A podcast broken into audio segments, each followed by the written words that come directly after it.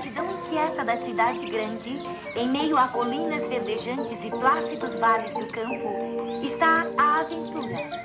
Aqui, nesta mata virgem, implacavelmente à casa de sua presa, encontra-se o valente, engenhoso naturalista, o ornitólogo. Sou um ornitólogo, observo os pássaros. Bate-Bico Podcast. Ornitologia é excitante.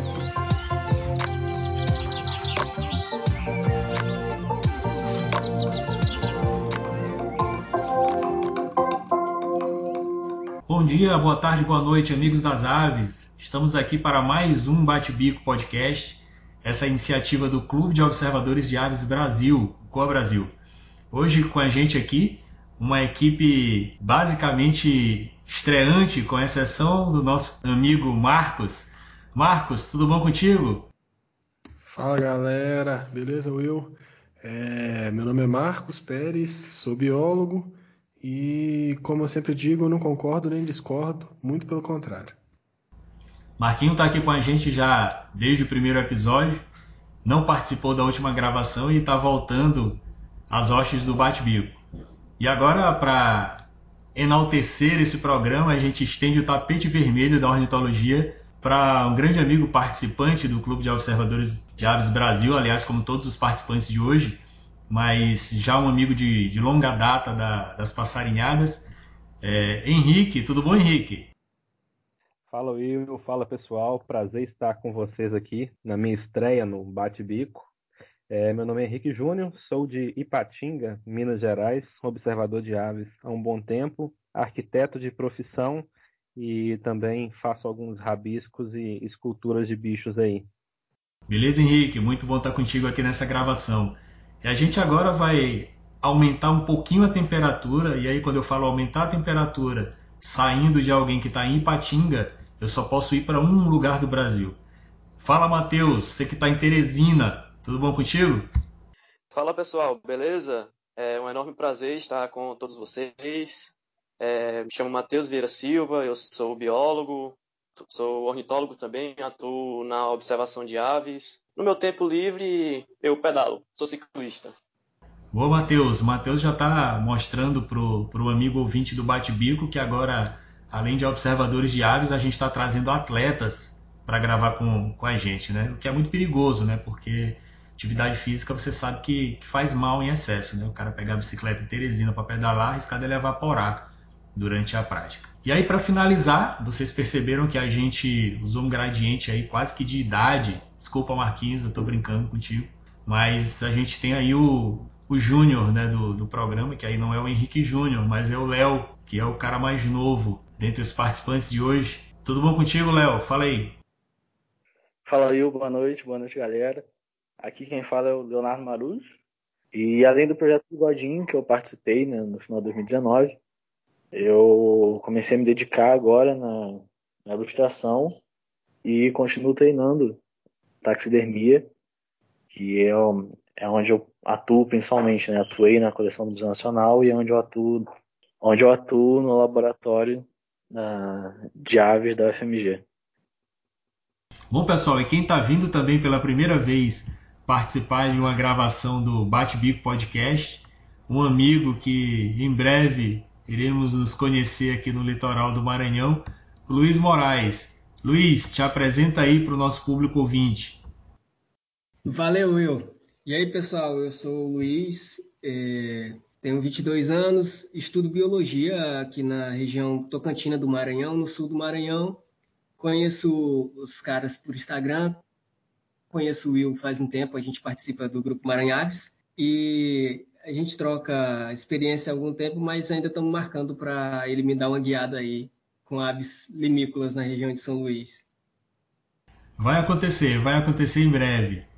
Como vocês já sabem, quem está aqui com vocês também sou eu, Will Mesquita, um projeto de biólogo que ainda não deu certo e que nas horas vagas cria besouros e grava podcasts. A gente vai conversar hoje sobre um tema que foi objeto de muito, muitos questionamentos, muitas perguntas nas nossas redes sociais durante, durante esses episódios anteriores. Né? A gente está finalizando o terceiro mês de vida do podcast Bate-Bico. E um dos grandes questionamentos que a gente recebeu foi sobre os jovens observadores de aves. Né? Como que a gente pode começar a observar aves? O que, que leva uma pessoa a iniciar nessa prática? Como que a gente se descobre observador de aves?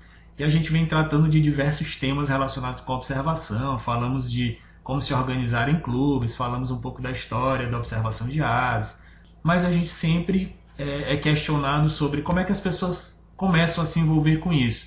Então a gente pensou é, para esse programa trazer jovens observadores, mas que estão iniciando na prática ou que praticam isso há, há, pouco tempo, há relativamente pouco tempo. A, a, gente acha que esse tema é um tema muito válido. Uh, nas redes sociais do, do Bate-Bico a gente é confrontado diariamente com perguntas sobre como é que, que a gente faz para ter ajuda em identificação, quais são os melhores locais para passarinhar, como é que a gente se junta, o que, que tem na cidade tal, que clube. Então a gente nada considerou que nada melhor do que trazer é, jovens observadores para responder isso em primeira pessoa.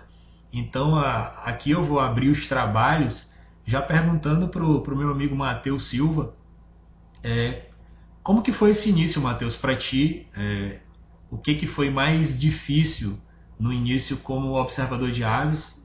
E conta um pouquinho aí como é que foi o, o começo disso. Eu costumo considerar a minha vida como observador de aves, eu costumo dividir ela em duas etapas. Primeiramente, começou na minha infância, é, no meu bairro, aqui na minha cidade, onde eu resido. É um bairro dos bairros mais antigos da cidade. E por conta disso, os lotes de terra são extremamente grandes. Ah, o terreno da minha casa é 14 por 65, então todos os terrenos do meu bairro são nesse tamanho. Então, são quintais grandes e, consequentemente, são cheios de árvores. E todos nós sabemos que árvores com frutos atraem passarinhos. Então, é, desde criança, eu ia brincar no quintal e eu tinha essa curiosidade infantil de observar esses seres alados, eles comendo, eles se reproduzindo, eles brigando.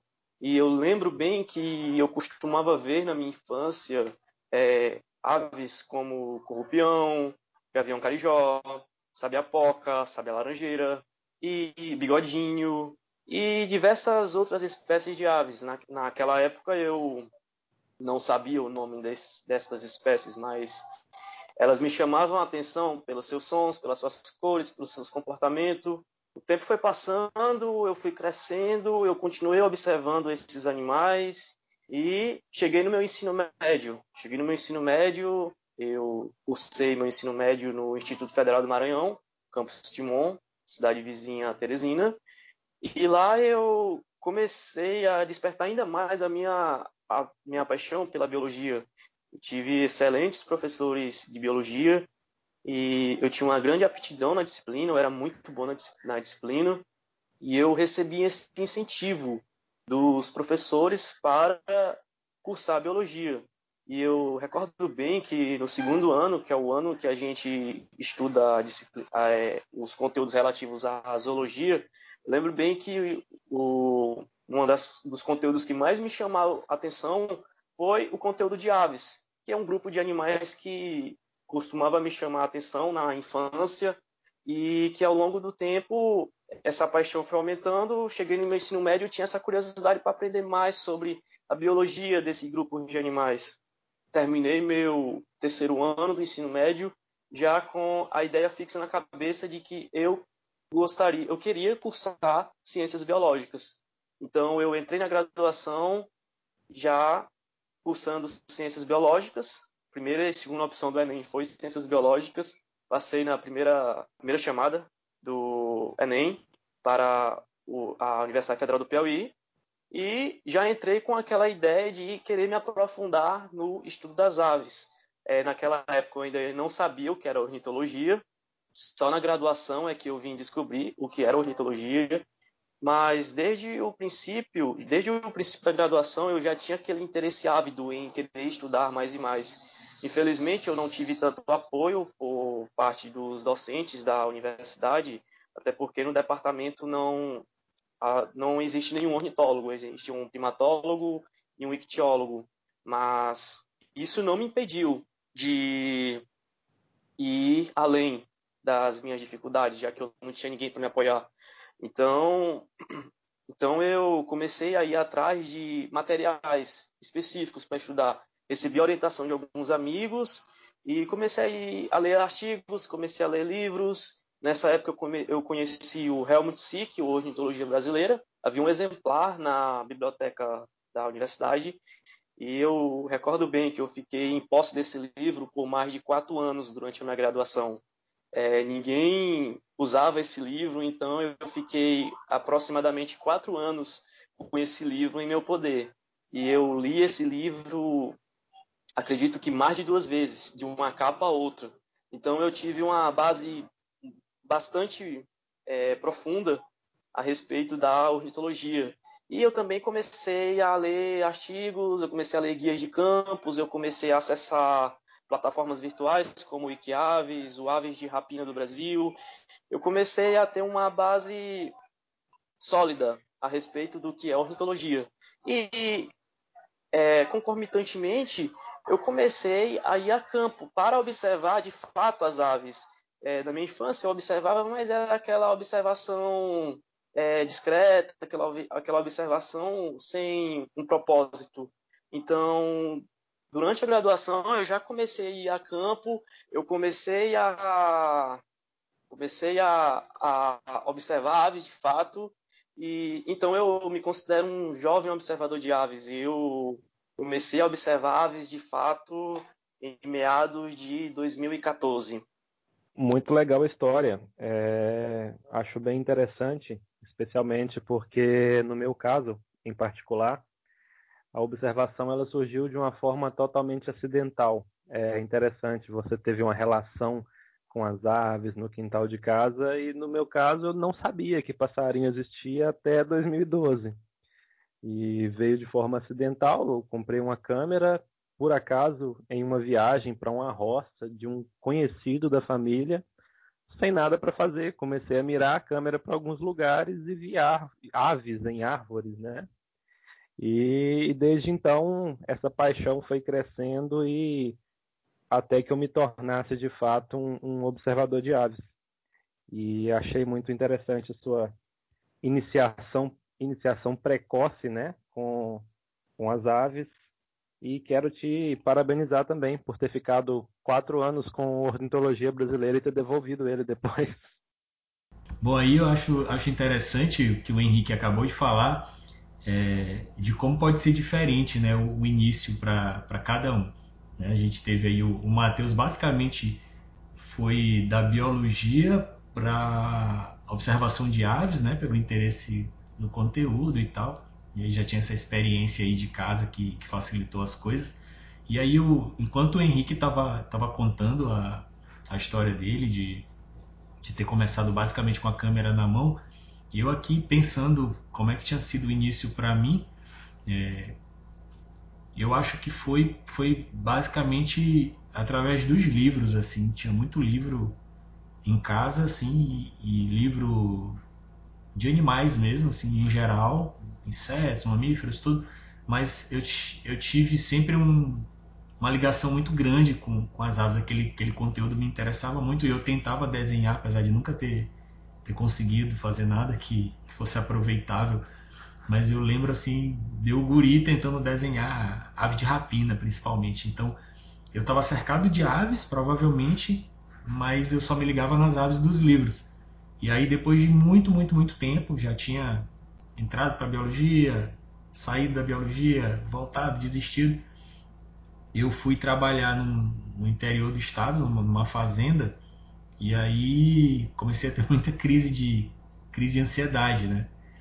E para não para não ser tratado farmacologicamente, a, a médica que, que me atendeu, ela me recomendou é, que eu fizesse algum hobby outdoor, né? Alguma coisa ao ar livre. E aí eu arrumei uma câmera lá, um H5, uma câmerazinha bem, bem básica, e aí comecei a andar pela fazenda tirando foto. E aí nunca mais, nunca mais parei. Né? Uh, os inícios podem ser bem, bem diferentes, uh, e aí no final a gente acaba todo mundo chegando num lugar muito parecido. E aí, dito isso, eu vou, vou perguntar aqui para o Léo como é que foi o início para ele, porque assim, o Matheus meio que foi de biologia para ornito, né, para observação, e eu acho que o Léo está fazendo um caminho é, inverso, né? Tá indo da observação, talvez, para biologia. Mas conta aí pra gente, Léo, como é que é a tua história do início. Então, é algo mais ou menos assim. Na verdade, minha relação com a biologia, ela vem desde berço. Né? Eu gosto de brincar que eu já nasci querendo ser biólogo. Porque desde bem pequeno eu já era apaixonado por, por animais. Gostava bastante. Assim, gostava de ler livros, né? Quando aprendi a ler, obviamente. Gostava de livros, assistia documentários. E, e eu já queria ser biólogo. Isso já estava na minha cabeça, eu já queria ser biólogo. E aí, com 10 anos de idade, eu estava na casa de uma tia minha. E, e aí, assim, a, era uma casa de praia, era, tinha um quintal grande. E aí eu tava meio sem nada para fazer, né? não, não tinha internet com tanta facilidade naquela época. Naquela época, como se fosse há muito tempo. Mas não tinha internet com facilidade. E eu fiquei sentado no quintal para ver se aparecia alguma coisa interessante, porque eu gostava de ver animais no geral, mas nada muito específico com aves. E aí pousou a talvez uns dois metros de mim um canário da terra, que ela tinha jogado um pouco de um pouco de milhinho e arroz no, no jardim. E aí começou a aparecer canário da terra, pardal, rolinho, essas coisas. E eu fiquei mais impressionado com o canário da terra, por ser todo amarelinho e diferente do que eu era acostumado a ver né, no meio da cidade, que eram sempre os mesmos. Pardal, rolinha, bem-te-vi. E aí eu perguntei para ela, né, o que que era. Ela falou que era um canário da terra. E aí eu voltei para casa com, com esse nome gravado na cabeça. E joguei no Google. E aí eu acabei parando no Wikiaves. Assim, de primeira, o Wikiaves. E a partir daí, eu com uns 10 anos, começava a passar, sabe, a tarde inteira sempre. E eu chegava em casa, já corria direto pro computador e passava a tarde inteira pesquisando Nikiaves, atrás de outras espécies. E aí eu comecei a, a conhecer aquelas que eram bem clássicas de gaiola, né? Que geralmente é esse tipo de conteúdo que aparece fora do Wikiaves, na verdade. Assim, o Wikiaves eu conhecia outros bichos, mas no Google em si eu conhecia mais trinca-ferro, coleirinho, bigodinho também. E a partir daí eu, eu comecei a. Parece que foi um, uma coisa que instalou, foi um clique, que era o que faltava. Né? No meu desejo de ser biólogo era isso que faltava. Era essa paixão pelas aves. E aí eu consegui o meu primeiro guia de campo, que é aquele Aves do Brasil, do, do Cerrado. E aí eu passava o dia inteiro, eu troquei o Wikiaves pelo guia de campo, eu passava o dia inteiro olhando aquelas pranchas maravilhosas e ficava querendo aprender as espécies. E a partir daí, toda oportunidade que eu tinha de ficar um pouco mais, mais perto de mato, né, que eram em viagens com a família, eu comecei a observar, mas eu não conhecia nada desse universo da observação de aves. Eu fazia isso e eu achava que era algo completamente inusitado, que ninguém nunca tinha feito antes. E aí eu começava a observar as aves e anotava acho que eu via, né? Comecei a fazer uma, uma listinha de todas as espécies que eu vi. E aí, com o tempo, eu fui descobrindo que isso, na verdade, já existia e, e tinha muita gente que fazia isso, na verdade. E eu comecei a conhecer um universo completamente novo. E aí agora eu faço uma pausa nessa história e vou para avanço para 2018, é quando eu estava tava no segundo ano do ensino médio. Eu abriu, eu estudava no Pedro II, no Rio de Janeiro, e abriu uma seleção para a bolsa de iniciação científica no colégio. E não tinha nenhum projeto que eu, que eu me interessei. E eu pensei, por que não criar um, um projeto aqui no campus? E aí eu criei um que era para fazer um catálogo das aves e das plantas do colégio. E aí eu fiz até parceria com outros estudantes, uma amiga minha, para catalogar as plantas. E aí eu fazendo esse projeto, eu comecei a perceber que eu não sabia, na verdade, nada de método científico. Eu sabia identificar os passarinhos, mas eu não sabia como fazer, né, um levantamento. E aí foi uma baita coincidência, foi uma das melhores coincidências da minha vida. Eu, no, no cursinho para vestibular que eu estava fazendo, um aluno que tá, foi visitar, um ex-aluno desse cursinho foi visitar lá, e ele estava fazendo biologia na Unirio. E eu conversei com ele desse projeto para saber se ele conhecia alguém que podia me ajudar com isso. E ele me apresentou uma estagiária do Museu Nacional, do Laboratório de Ornitologia do Museu Nacional, que é a Alexia Granado. E aí ela entrou em contato comigo, me explicou algumas coisas da Ornito e me chamou para conhecer a coleção. Sim, completamente no estado. E aí um belo dia estava eu lá, na, numa das maiores coleções que a gente tem aqui no país, e descobrindo um universo completamente novo. Porque antes eu só pensava em observar os passarinhos. Não pensava em estudos muito além disso.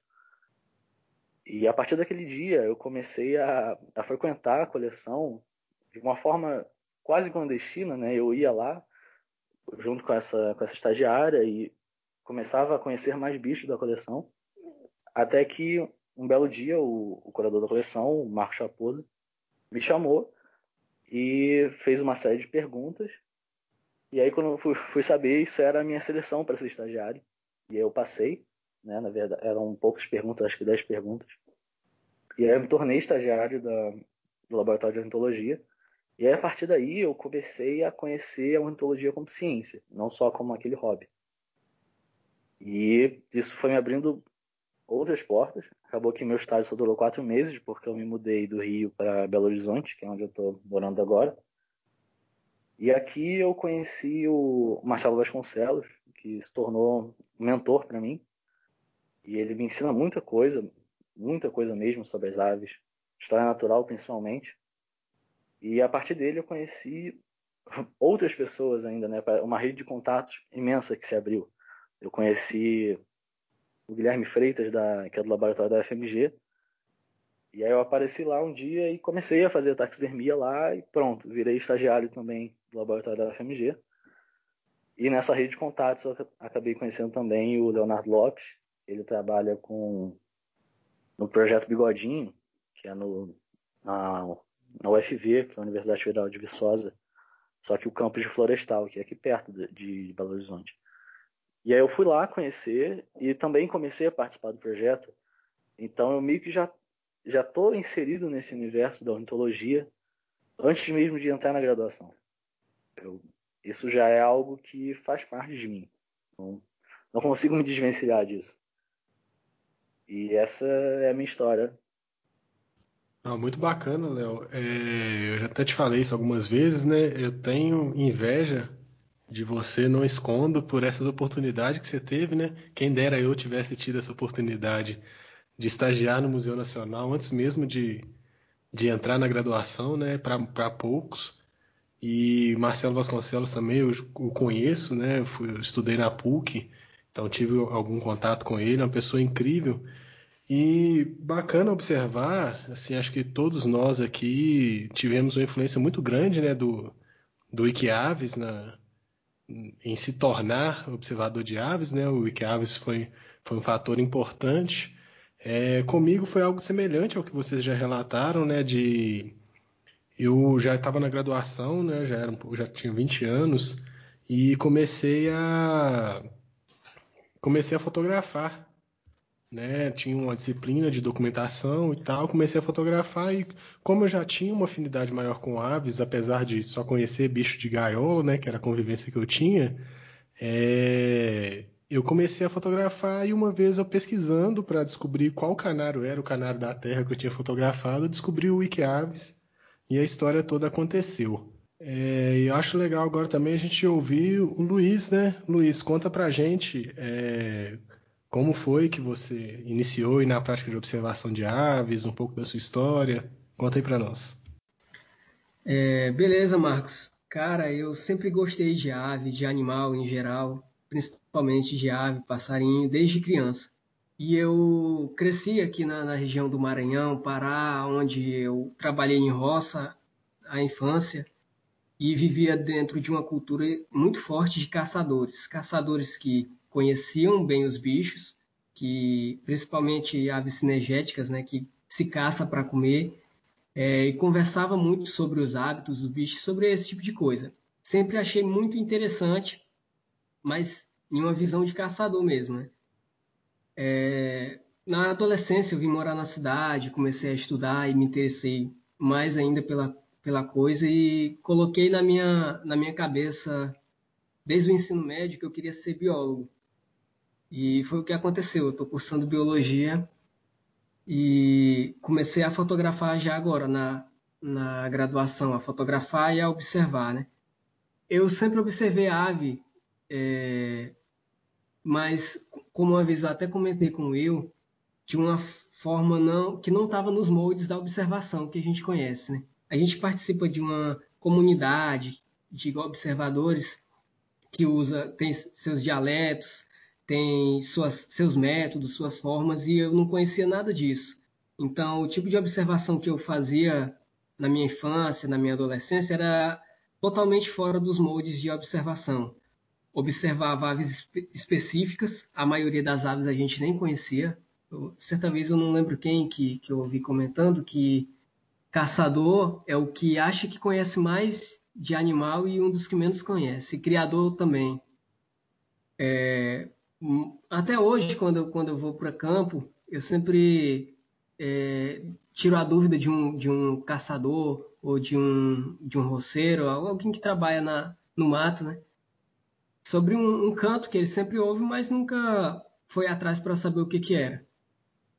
E a, a gente, na no, a nossa comunidade de observadores de aves, a gente tem o Wikiaves que liga todo mundo, tem algumas redes sociais, tem alguns livros, alguns guias que faz a gente conhecer as mesmas aves, conhecer bem os cantos, os, os ambientes que essas aves ocorrem, os comportamentos, e então a gente conhece bem, de uma forma bem diferente que o, os populares que, que não fazem parte dessa comunidade de observadores conhecem eu comecei a observar de fato na graduação, fotografar também. Fotografar mesmo eu comecei há dois anos, um ano e meio por aí. E esse último ano foi quando eu levei mais a sério, né? Porque ainda quando eu comecei eu tinha uma certa predileção por não passeriformes. Eu gosto muito de tinamídeos, de cracídeos e de animais maiores, né? De animais diferentes de, de passarinhos. E, e, passarinhos foi esse último ano que eu comecei a me interessar mais. E eu acredito que seja porque eu não conhecia, eu não conhecia muito bem as espécies de, de passeriformes. E hoje em dia eu venho conhecendo mais, graças aos guias, graças aos amigos e aos grupos de WhatsApp, grupo de Instagram.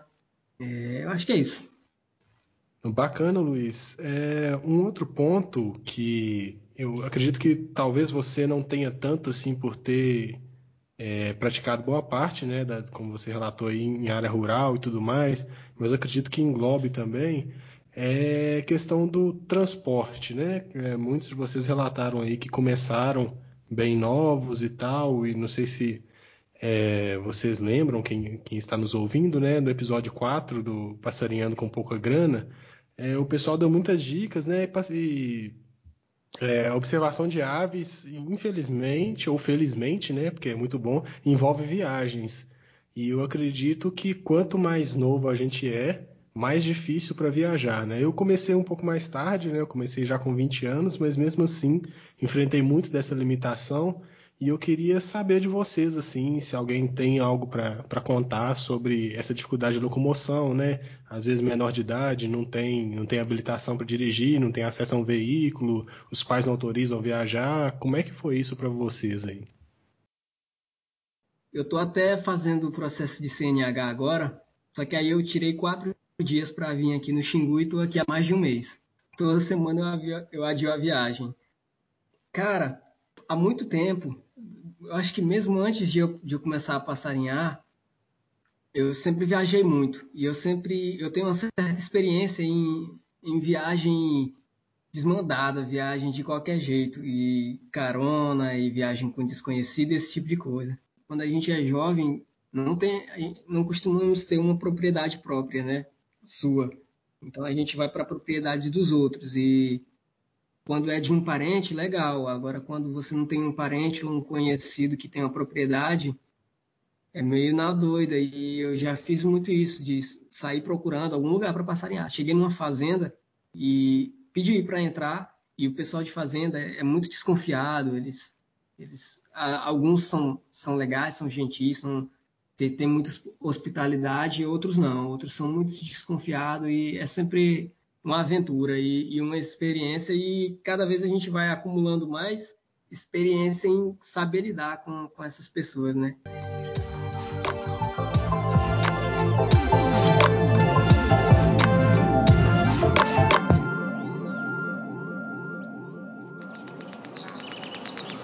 Bate Bico Podcast.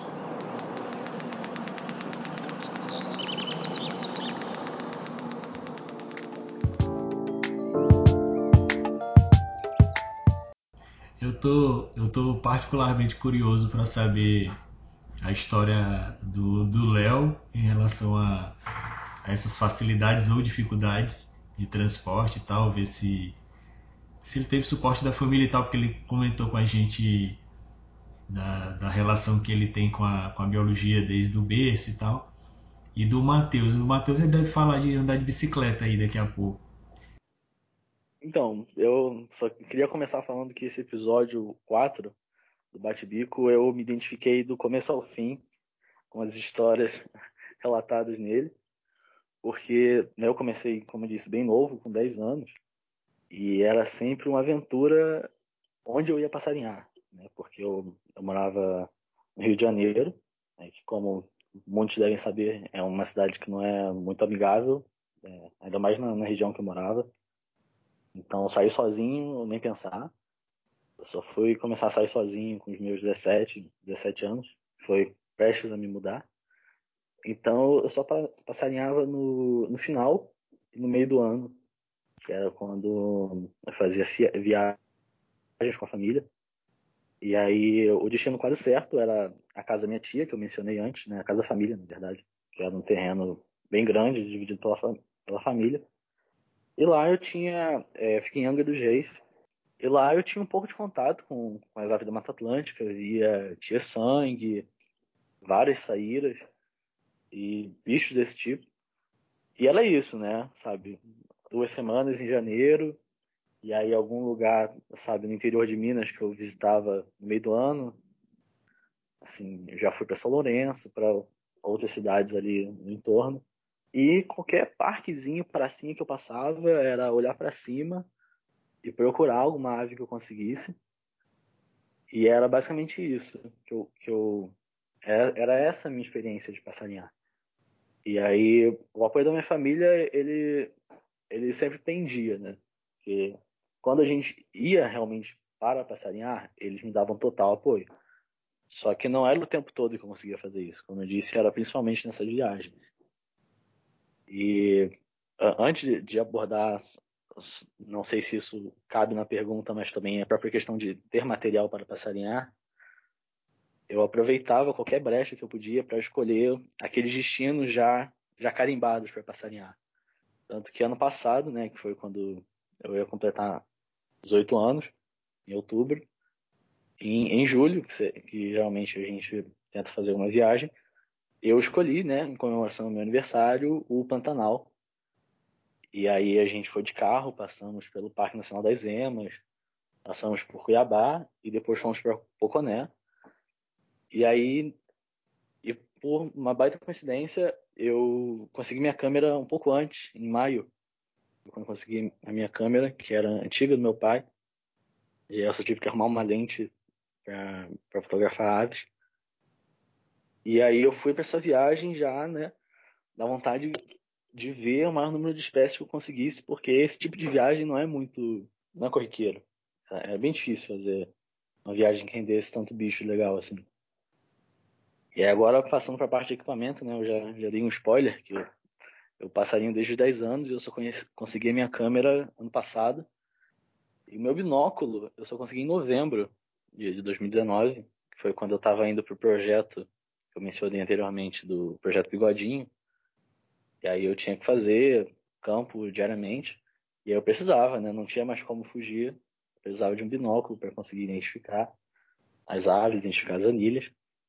E então eu, eu passarinhei basicamente quase todo esse tempo, né? Desde os meus 10 anos até os meus, o final dos meus 17 anos, sem nenhum equipamento. Era só eu, meus olhos, meus ouvidos e uma cadernetinha de campo anotando tudo que eu consegui. E aí agora eu ainda não, não tenho minha carteira ainda de motorista. Então, agora que eu já já estou um pouco mais inserido no meio, conheço outras pessoas que, que passariam, então às vezes eu consigo carona com amigos, o pessoal do laboratório, né, também, para fazer passarinhadas aqui em Belo Horizonte. E ainda tem que que contar com a carona aqui dos meus pais para tentar ir nos parques passarinhar. Ou então já, já consigo pegar ônibus. Só que nessa pandemia não, não tá. Não estamos podendo, né? Ok, muito legal a, as histórias, né? A gente fica aqui ouvindo e, e realmente é um bate-papo muito gostoso. A gente tem um cabra aí que foi passarinhar até de carroceria.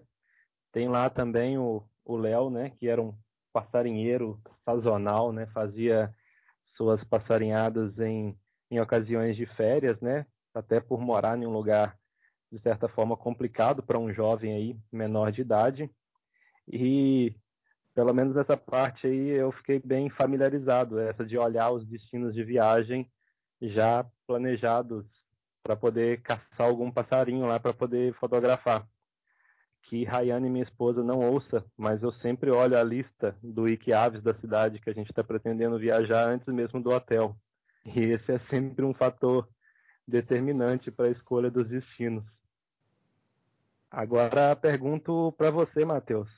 Como que foi a sua relação aí com essa dificuldade ou não, né, de transporte? Como era feita sua logística para passarinhar? Então, é, eu também compartilho do, da fala anterior com relação ao episódio 4, é, passarinhando com pouca grana. E eu, eu confesso também que eu tive alguns problemas com relação ao transporte. Primeiramente pela falta de transporte, Segundo, pela falta de uma habilitação. Eu sou habilitado há pouco tempo, um pouco mais de um ano, mas é, eu tive, eu tinha uma válvula de escape, que era a bicicleta. Eu comecei a pedalar por volta dos meus 14, 15 anos. Então, eu meu segundo hobby, além da observação de aves, era o ciclismo. E eu peguei gosto pela coisa, eu desenvolver um ritmo, uma cadência, um preparo físico para o pedal. Então eu tinha, eu uni esses dois hobbies, a observação de aves e o ciclismo. Então eu pegava minha bicicleta, pegava minha, o meu binóculo, na época eu tinha apenas um binóculo, e saía para observar aves. Pedalava 15, 20 quilômetros, não ia muito longe por, pelo fator de segurança. Quando você é, regra dos ciclistas e nunca você pedalar longas distâncias sozinho por motivos de segurança. Você pode ser assaltado, você pode sofrer um acidente. Então, se você estiver sozinho, é, vai ser bastante complicado para você. Então, eu sempre me limitei a não ir muito longe, pelo fato de sair para esses tipos de programas sozinho. Mas eu confesso que a bicicleta para mim foi uma válvula de escape e ainda hoje é. Nem sempre eu estou com a minha moto disponível, eu divido uma motocicleta com meu pai. Às vezes ele está precisando dela e ele faz muito mais uso do que eu. Então eu pego minha bicicleta ainda hoje, quando eu estou por, por minha casa, quando não estou em consultoria, eu pego minha bicicleta, pego minha câmera, pego meu binóculo e saio para pedalar e acabo também fazendo alguns registros de aves. E eu confesso que numa dessas, dessas saídas numa saída em que eu exclusivamente tinha saído apenas para pedalar. Recordo bem a data, 31 de dezembro de 2019. É, cá está, estava eu no anel viário de Teresina, pedalando, e em um determinado momento eu vi um voo planado de uma ave. Quando eu bati o olho, eu quase caí da bicicleta. Eu reconheci de imediatamente quem era aquele indivíduo com aquele voo leve planado era um saci.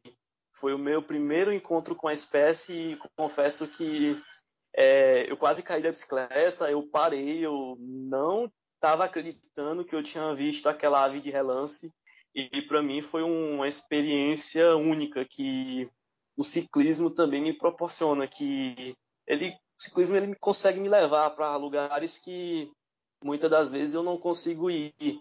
É, às vezes eu vou de motocicleta, às vezes eu vou de carona com os amigos, mas na maioria das vezes eu vou de bicicleta. Então, o ciclismo ele me proporcionou isso, de ir por meios próprios a, para praticar a observação de aves.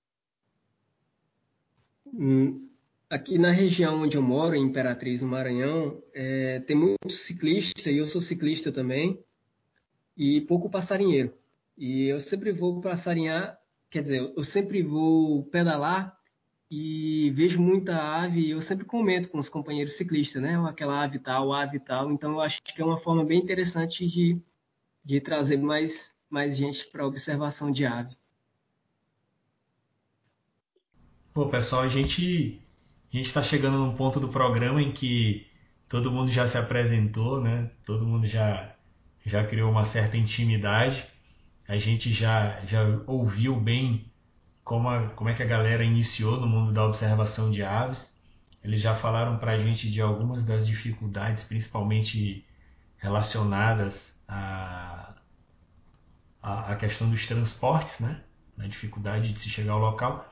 Mas é, é, eu, eu vou me interessar agora um pouco para saber de vocês, assim, nesse, nesse pouco tempo que, relativamente claro, que vocês têm de, de observação de aves, qual bicho que vocês estão procurando? Qual é a, qual é a vibe que vocês estão agora? Qual é a, qual é a próxima passarinhada de cada um? O que, que vocês têm em mente? É, como é que funciona né, a cabeça do jovem observador no sentido de que, que vocês estão programando? Eu queria, queria ouvir do Léo. É, qual é a próxima aventura, Léo, que tu tá, tu tá programando aí? O jovem observador, ele programa, ele, ele planeja, ele tá com um alvo. Como é que funciona para ti isso aí? Oi, obrigado. Isso para mim, na verdade, é um misto de duas coisas, que é essa, essa programação que você, você bem falou, e também oportunidade. É, eu gosto de planejar aventuras separadas. Eu tenho mini aventuras e aventuras um, em uma escala um pouco maior. Eu pretendo, né, não saber, não sei quando, é, visitar a Amazônia. É um, um, sonho bem ambicioso, mas eu já estou me preparando, juntando uma graninha, né, porque é, não é muito fácil fazer ainda, mas não, não estou nem na graduação, tendo, não tendo emprego e tudo mais. Mas de mini aventuras, eu, eu me apaixonei bastante, né, pelo, pelos biomas aqui de Minas, né, o encontro na Mata Atlântica, do Cerrado, e também eu conheci dos campos rupestres aqui, na, temos aqui a Serra do Espinhaço. E isso tudo para mim é, é sensacional. Então eu pretendo revisitar alguns lugares aqui aqui perto, né, a Serra do Caraça, e pretendo visitar alguns que eu ainda não conheço, como a Serra do Cipó, né, o, o, o, parque do parte da Serra do Rola Moça, que é aqui perto da cidade, mas por razões da pandemia ainda não consegui visitar. Então eu tenho essas mini aventuras programadas porque eu quero conhecer melhor as aves aqui do meu entorno. Bacana demais, Léo. É, imagino que tem muita coisa nova, né, para você descobrir aqui na região. Aqui na região, porque eu estou em Contagem, né, cidade vizinha Belo Horizonte, onde o Léo está morando. É, e Luiz, como que tá para você essa questão das metas, das programações? O que, que você está preparando por aí? Para esse mês agora de setembro, eu tenho uma grande expectativa. Eu vou viajar para Caxias, no Maranhão também, e depois para São Luís, onde eu vou conhecer o super guia da região, recomendado a todos, Will Mesquita. Ele vai me mostrar um bicho que eu quero ver há muito tempo e que está na temporada, que é o guará. Eu também queria ver é, sabiá da praia. Na verdade, a ave limícola eu conheço muito pouco, então tudo vai ser novidade para mim. Eu tenho, tô com muita expectativa para ir lá. E em Caxias também tem a, a a codorna do Nordeste, que é outro bicho que eu tenho muita vontade de ver. Eu gosto muito de tinamídeo e esse é um que eu nunca vi. Ô Matheus, e tu? Qual é a próxima aventura? Tu tá fugindo de vir para cá para São Luís, tu deve estar tá armando alguma coisa pro lado aí do Piauí, né? Então, né, devido a, é, para quem não sabe, eu moro na cidade de Timon, né, cidade vizinha, capital do Piauí, Teresina. Então, a minha atuação como ornitólogo e observador de aves, ela está muito mais para o lado piauiense do que para o lado maranhense. E devido a essa minha familiaridade com as aves do estado do Piauí, é, por eu ter observado as aves do Piauí e de Teresina há tanto tempo, tanto que eu tenho uma obra publicada chamada Aves de Teresina, é, eu continuo com esse projeto em meus dias de folga, é, quando eu não estou viajando em consultoria ambiental, é, que eu estou aqui por Teresina, é, sempre que eu posso eu faço incursões, é, é, desbravando novos pontos de observação de aves no município de Teresina, agora na zona rural, com o intuito de registrar novas espécies para o, a, o município. Espécies essas que vão constar para a segunda edição do meu livro, Aves de Teresina. É, esse livro ele não tem previsão de publicação. É, eu penso em um, algo a longo prazo, tipo 4, 5 anos, é, preferencialmente depois do mestrado. E eu quero usar esse espaço de tempo para é, registrar mais e mais espécies. Eu tenho obtido êxito nessas empreitadas e na minha lista pessoal eu registrei até o momento 156 espécies de aves para o município de Teresina. Algumas delas não constam na lista oficial do Iquiaves e eu espero continuar encontrando mais registros, porque eu encontrando novos registros de espécies para Teresina, são novas espécies que serão lançadas na segunda edição do Aves de Teresina. Então esse é o meu esse é o meu passatempo, meus dias de folga quando eu estou aqui por casa em Timon. Pô, muito legal. Uma das coisas que, que posso notar aí, até de, de semelhança, é a relação do observador jovem também ser uma pessoa propositiva, né, de gostar de novos projetos. O Léo tinha mencionado que fez um catálogo de aves e plantas lá, de onde ele estudava. No caso também, do Matheus com seu guia de, de aves de Teresina. Eu, embora longe da biologia, né, sou só apenas da observação de aves, também sempre gostei de publicar algum conteúdo sobre passarinhos, né, é, falar um pouquinho daquilo que eu estou aprendendo para as outras pessoas. Acho que isso é uma coisa muito importante que todos nós gostamos muito de fazer. Agora, voltando num pequeno trecho onde o Matheus falou a respeito de um encontro bem interessante com a ave que realmente marcou, que foi o saci. Eu pergunto para você, Luiz, como que, que foi? Tem alguma ave também especial que te marcou aí em relação a, a algum encontro de um bicho que você às vezes via por livro, via por Wikiaves e viu pessoalmente? Opa, Cara, tem sim, tem vários, vários encontros que eu fiz que, que, que foi de fato encontros que eu considero quase mitológicos, né? De, de tão impressionante que eu fiquei. E a outra coisa também que, que eu acho que é muito interessante em ser um observador iniciante é sempre que a gente se depara com algo novo, sempre que a gente vê uma espécie que nunca tinha visto antes, que conhecia só de livros ou, de, ou do Wikiaves, e melhor ainda quando a gente vê uma espécie que nunca viu de jeito nenhum, não faz ideia do que, que é. De vez em quando eu chego no, no grupo do Maranhaves perguntando, cara, que espécie é essa? Que eu não faço ideia do que, que seja. É algo que talvez daqui a uns 10 anos, quando eu tiver mais experiência, é, não, não seja algo comum para mim me deparar com algo desconhecido, mas que hoje é ainda muito comum, mas que eu acho que é interessante e engrandecedor também, porque eu, eu aprendo cada vez mais, mas eu ainda tenho o prazer de estar tá vendo algo que para mim é desconhecido. Eu até publiquei no meu Instagram esses dias que nessa viagem que eu ainda estou no Xingu, região amazônica do Pará, eu vi a azulona que na verdade eu fui à espera dela sem, sem esperança. Eu não, não fazia ideia de que eu realmente ia ver ela e eu, eu vi, consegui boas fotos, consegui atrair ele até a choça com playback. E eu sempre li muito sobre esse bicho, sempre li livros, é, li teses antigas e eu, é, eu sempre soube que era um bicho muito difícil de se atrair, um bicho muito enigmático, mas que eu consegui quase que de primeira. Fazia uns dois dias que eu estava indo atrás, no segundo dia eu obtive a resposta e no terceiro dia eu consegui tirar a foto.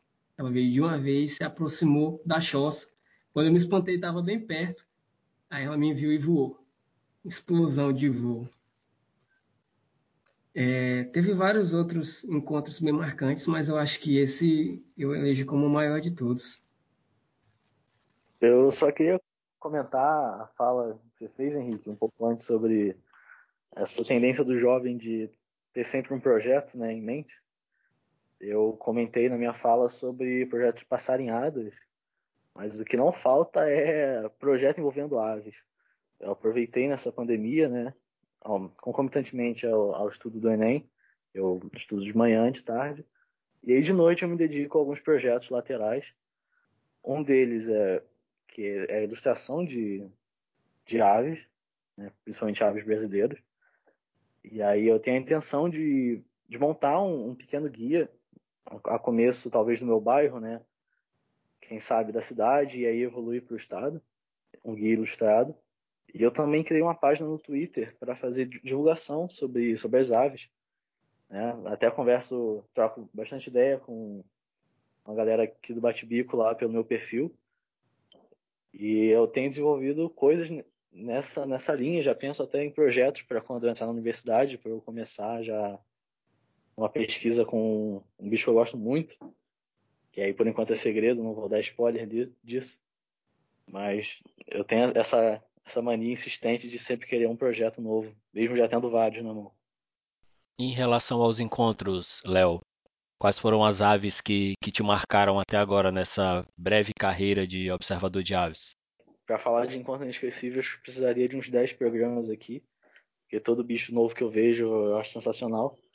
Mas eu vou escolher só dois aqui para não me alongar muito. O, acho que o mais importante para mim, de todos os bichos incríveis que eu já vi, foi o beija-flor de gravata verde, Algarve cutatus, que é um bicho endêmico aqui de Campo Pestre, da, da Serra do Espinhaço. E esse bicho ele é desconhecido para mim até o ano passado. Eu não fazia ideia que ele existia.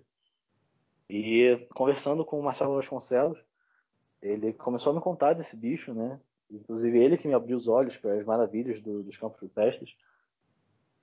E aí eu comecei a ficar encantado com esse bicho, porque beija-flores, é, os troquilídeos são uma das minhas famílias favoritas, né? Na ordem troquilide, traupide e ranfastide, né? Agora em nomes populares, beija-flores, saíras, sanhaços e afins, e os tucanos e araçaris. São os meus bichos favoritos. E aí esse beija-flor novo eu era doido para ver, porque foi crescendo em mim essa vontade de encontrar esse bicho. E aí eu programei uma viagem do perto do meu aniversário do ano passado para a Serra do Caraça. Na verdade foi, foi, não foi uma viagem exatamente, porque não é tão longe daqui de, de Belo Horizonte, foi para passar um dia. Mas eu, eu, eu fui na trilha exata, onde o, o Marcelo me indicou para achar esse bicho.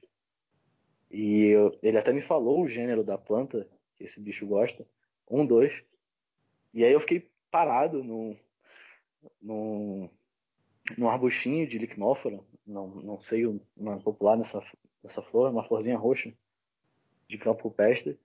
E eu fiquei parado nela, esperando o bicho aparecer, porque ele faria a ronda de território e voltaria para essa, essa mesma florzinha. E eu fiquei lá 20, 30 minutos esperando até que finalmente ele veio. E aí na hora de fazer a foto, é, eu não consegui, porque a minha câmera ela tem foco, tem foco manual, a minha lente, na verdade, tem foco manual. E aí lá se vão mais alguns minutos esperando o bicho voltar da ronda de território, até que eu finalmente consegui uma foto. Fiz observações também na hora, na cadernetinha, é, tentei, fiz um esboço dele em campo também. E aí esse foi assim, um dos registros mais incríveis para mim, por questões pessoais, que eu gosto muito desse bicho. E um outro foi na viagem já mencionada ao Pantanal, no ano passado, que eu estava na Transpantaneira. Todo bicho que aparecia era, era uma emoção enorme. Já, já queria parar o carro para descer. Por sorte, estava com os meus pais, né? Conseguia pedir para parar. Mas um que já estava chegando no final do dia, eu estava quase voltando pro hotel e ainda não tinha visto. Era a arara azul grande, que é um bicho que eu gosto muito, né? E aí eu passando por uma palmeira, eu só vejo uma mancha azul e começo, eu tive uma reação parecida com a Priscila, não conseguia nem falar direito o que que era, só gritava para parar o carro. E aí eu saí, eu tava lá, um casal de arara azul na, na palmeira, se alimentando, e elas ficaram lá por minutos a fio. E eu fiquei fazendo fotos de vários ângulos. E eu, a coisa mais interessante é que do lado dessa palmeira tinha uma lanchonete, o nome é Arara Azul. E aí no, no dia seguinte eu voltei lá e elas estavam lá também, então eu descobri que era um ponto das aradas no Pantanal. Pô, muito legal, Léo. E isso é uma coisa que, que eu deixo de incentivo a, a você, especialmente nessa, nessa fase que está pré-graduação, né? É, porque algo que me frustra muito é não ter tempo de me dedicar como eu gostaria aos meus projetos, né? É, conforme comecei a citar, né? Eu gosto bastante da área, embora não seja cientista, de fazer divulgação científica de alguma forma, é, juntamente com o Frederico Blanco, né, que participou de programas passados, e o Ronei Souza, a gente tem um projeto que muita gente conhece, que é a revista Uru, que é falar de ornitologia de uma forma descomplicada na linguagem das pessoas e, infelizmente, nós três temos rotinas muito apertadas que acabam limitando. A gente não, não consegue produzir da mesma maneira como a gente tem vontade, por obrigações, seja de trabalho, seja de família ou de qualquer outra coisa. Então, algo que eu deixo de incentivo a vocês é aproveitar justamente esse tempo para produzir. Essa questão de montar guias ilustrados é algo também que eu já, já planejei. Infelizmente, meus sonhos também foram tragados pela, pela dureza da vida adulta aí. O Henrique, com essa fala dele aqui, me fez pensar aqui que a gente reuniu aqui um, um grupo interessante para esse programa, porque a minha, minha próxima pergunta aqui ela vai, vai em direção a, a uma coisa que sempre tem, tem acontecido, sempre, nós sempre temos discutido isso dentro do grupo do Coa Brasil, até mesmo dentro do colegiado, que é a questão da popularização da observação de aves no Brasil.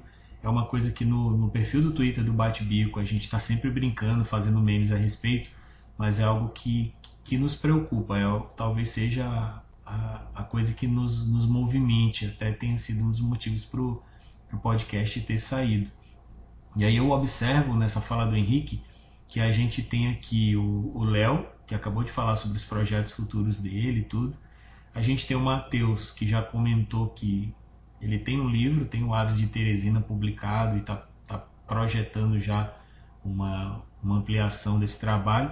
E a gente tem o Luiz, que particularmente quem acompanha o perfil do Instagram dele, sabe que ele mexe com animação e tudo, é um artista, tem uma banda e tudo, então assim, a gente tem, tem pessoas é, em diversas vertentes, né? Eu sou incapaz de ouvir alguém falar da revista Uru e não fazer um comentário dizendo tanto que eu gosto da, da Uru, porque quando eu comecei a procurar coisas na internet, um das, das, dos materiais de mais qualidade que eu encontrei que mais me serviram foram os artigos da Uru. E aí eu queria é, perguntar, e aí vou perguntar primeiro para o Matheus, mas eu gostaria de ouvir a opinião de todos vocês, porque a gente geralmente faz essa pergunta, e eu tenho visto essa pergunta sendo feita somente para observadores altamente experientes, para a gente teve aí com o Fernando Pacheco, eu fiz essa pergunta a ele. E eu gostaria de saber de vocês o que, que vocês acham que poderia ser feito no Brasil para que a observação de aves fosse mais popular. Como é que a gente pode um dia sonhar com uma observação de aves que não seja um, o lazer de, de um grupo restrito? Como é que a gente faz para popularizar isso? Eu queria ouvir a opinião do Matheus e depois a opinião do Léo e do Luiz. Então, acredito que uma das formas de popularizar a observação de aves, de ela sair desse grupo seleto, como você falou, né, desse pequeno grupo, ele atingir proporções maiores, seria uma parceria da, das prefeituras com as instituições de ensino superior, com os departamentos de biologia das instituições de ensino superior. E essa parceria é, prefeitura e universidade ou Instituto Federal trabalhando juntas, eles poderiam, poderiam vir a criar um projeto que trouxesse, levasse para a população essa questão da observação de aves como um hobby. E aí também entraria também a, a questão também da conservação e da preservação das espécies de aves em vida livre, é, porque mudaria, apresentaria o outro lado da moeda, apresentaria para as pessoas uma nova forma de ter as aves consigo. Só que em vez de você ter elas em cativeiro, você vai observar essas, essas espécies de ave em vida livre, você vai ver os seus comportamentos, você vai ver como ela se alimenta, como ela se reproduz, quais são os seus hábitos de vida.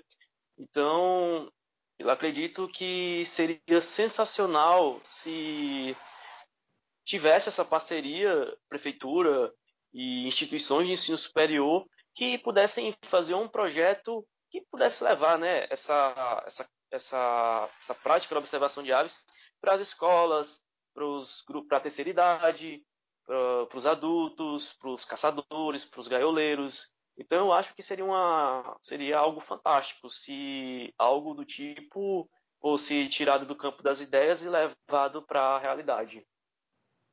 É, eu queria comentar também a, uma fala do Fernando Pacheco é, no episódio de entrevista com ele, que ele disse que ah, professores de ornitologia em universidades começou a ser uma coisa, ainda é uma coisa nova no Brasil. Era mais algo de museu. Então, é uma ideia legal o que o Matheus falou, porque hoje está é, crescendo muito nas universidades ah, os laboratórios de ornitologia. E esses laboratórios de, de ornitologia é, deveriam é, receber mais incentivo para fazer divulgação. Existem diversas pesquisas super interessantes é, que elucidam diversas áreas dentro da, dentro da ornitologia que é interessante conhecer. E, mas eu acho que uma, uma parte muito importante que deveria ter em todo o laboratório de ornitologia fosse a, a divulgação, porque a divulgação é o que chega à comunidade e é uma das formas de aumentar o, o número de observadores de aves no Brasil. É, eu, eu vejo e eu acho interessante na, na observação de aves a forma como cada espécie tem sua personalidade, cada espécie faz parte de uma história. E eu acho que se isso fosse mostrado para a comunidade da mesma forma, todo mundo se interessaria por ave.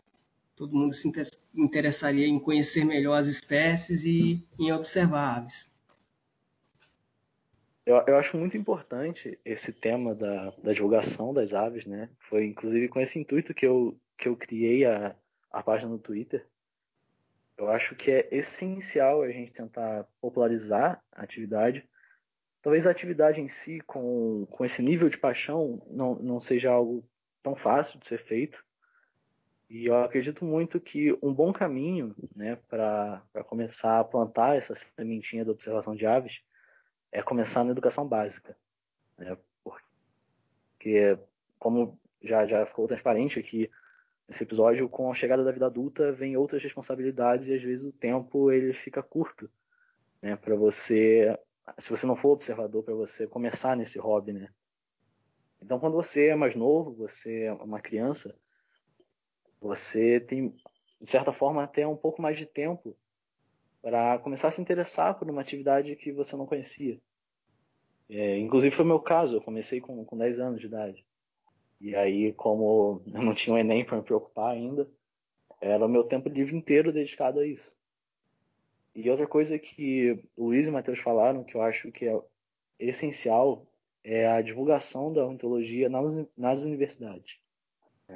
Tem, tem muita gente que faz a graduação e, por falta de, de um professor de, de ornitologia, acaba passando batido por essa área.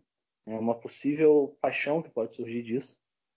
E também, né, isso já é um spoiler, mas eu faço parte do laboratório de ornitologia da UFMG e eu, com outros estagiários, já estamos criando uma página do laboratório para começar essa divulgação científica né, das atividades do próprio laboratório, tanto para a comunidade externa como para os alunos da graduação.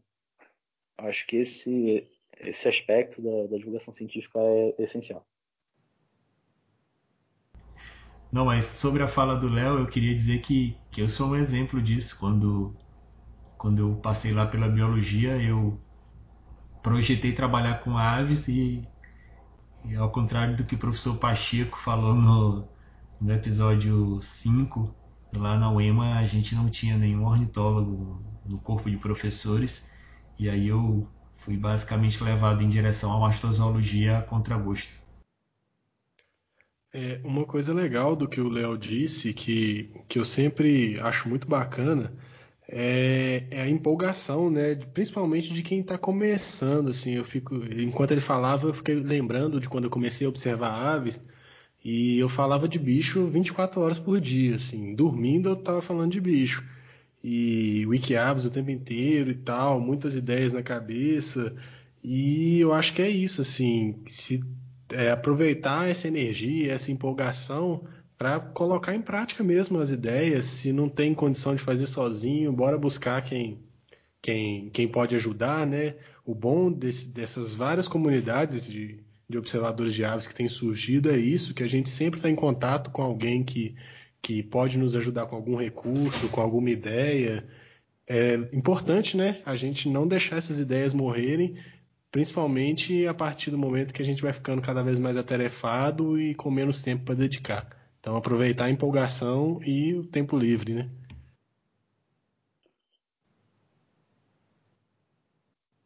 Bom, pessoal, a gente está aqui já há um bom tempo falando de, de passarinho, conhecendo as experiências dos nossos jovens observadores.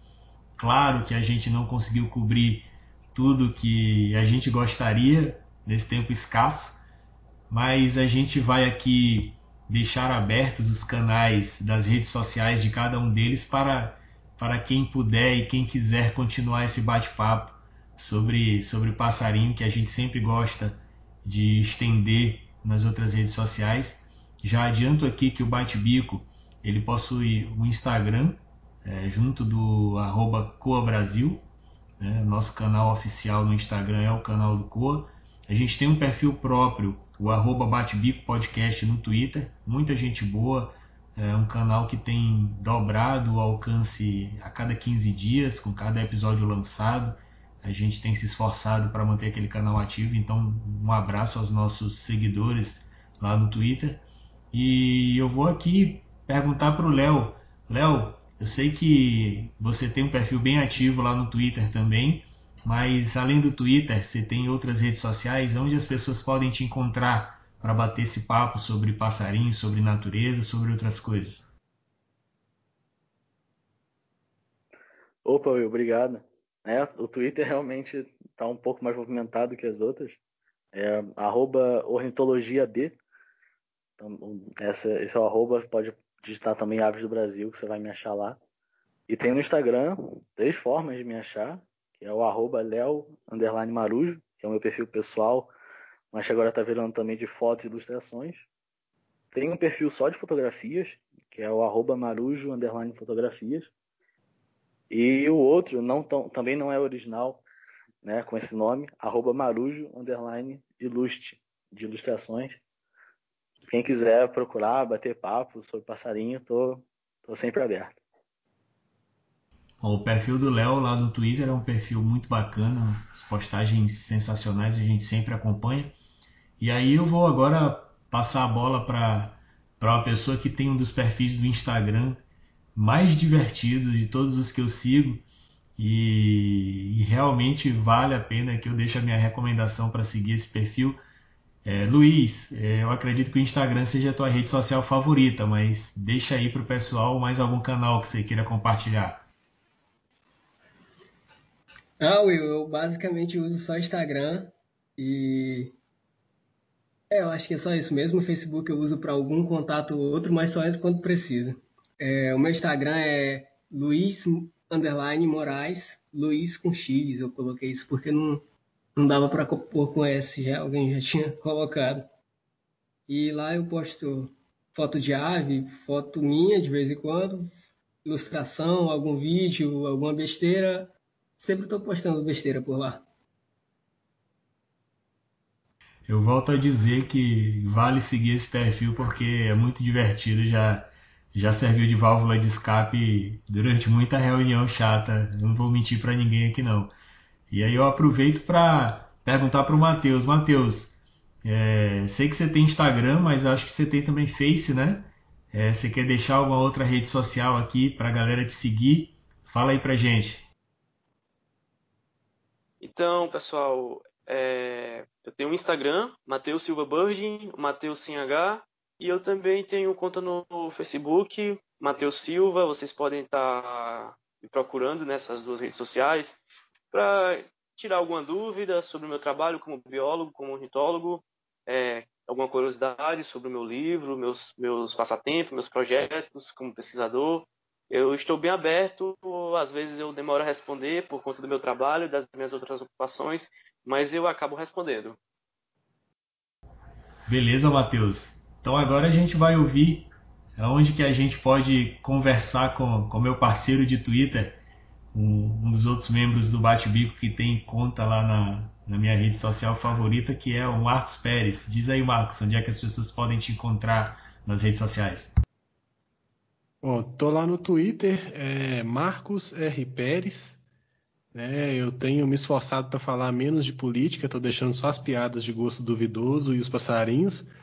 É, e o Instagram, eu mudei meu arroba no Instagram recentemente, estava tentando deixar igual do Twitter, mas não consegui, alguém já está usando.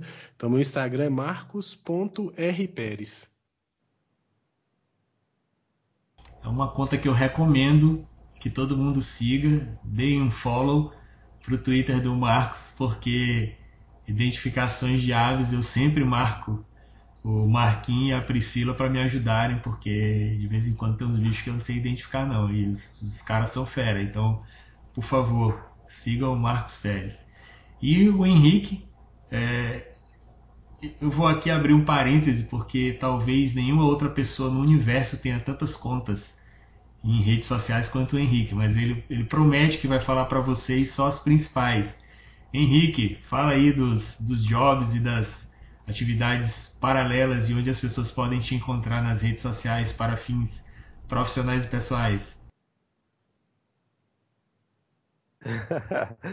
Pô, eu iria falar uma única conta, mas aí o Léo mandou logo várias também. Aí vocês acabam deixando a gente sonhar, né? Brincadeiras à parte, você me encontra, vou passar logo a minha conta mais ativa, que é que eu interajo hoje com todo mundo, no aviarte.henrique JR. Essa é a minha conta mais ativa no Instagram. E também vocês podem acompanhar o trabalho lá na revistauru.com. Embora esteja há algum tempo desatualizada, há agora um compromisso público de voltarmos logo a atualizar esse conteúdo. É uma das minhas metas de vida aí a curto prazo. Inclusive, se alguém não me encontrar na busca do Instagram, é só ir no perfil do Henrique e olhar os comentários nas publicações que vocês vão me achar lá. Boa, boa, boa, Luiz. Muito, muito bem lembrado. É, o perfil aviarte.henriquejr, eu acho que é um dos perfis favoritos de nove entre cada dez observadores aves, porque é onde a gente pensa em comprar nossos presentes em aniversários futuros, né? E, e, é um perfil que deve ser seguido, é um perfil obrigatório. E a gente vê a evolução da arte.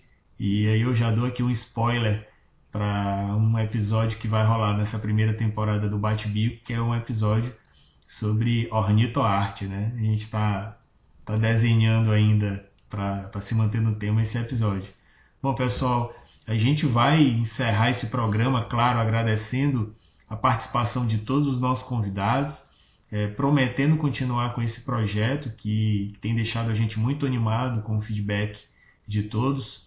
É, faço aqui uma referência ao nosso episódio 5, episódio com Fernando Pacheco, que bateu todos os recordes que a gente tinha de audiência. Né? Eram números que vinham crescendo com os outros episódios, mas o, a participação do Fernando é, elevou muito o sarrafo e aí a gente está correndo atrás agora para manter esse padrão mais alto possível. Então a gente agradece demais o apoio de todo mundo, os feedbacks que a gente tem recebido. Particularmente, é, a gente tem se esforçado muito para manter a frequência dos episódios a cada 15 dias. E falando em nome do Clube de Observadores de Aves Brasil, a gente agradece o apoio de todas as pessoas envolvidas na continuidade desse projeto e em 15 dias a gente volta a se encontrar com algum tema relacionado ao universo da observação de aves. Até lá, pessoal!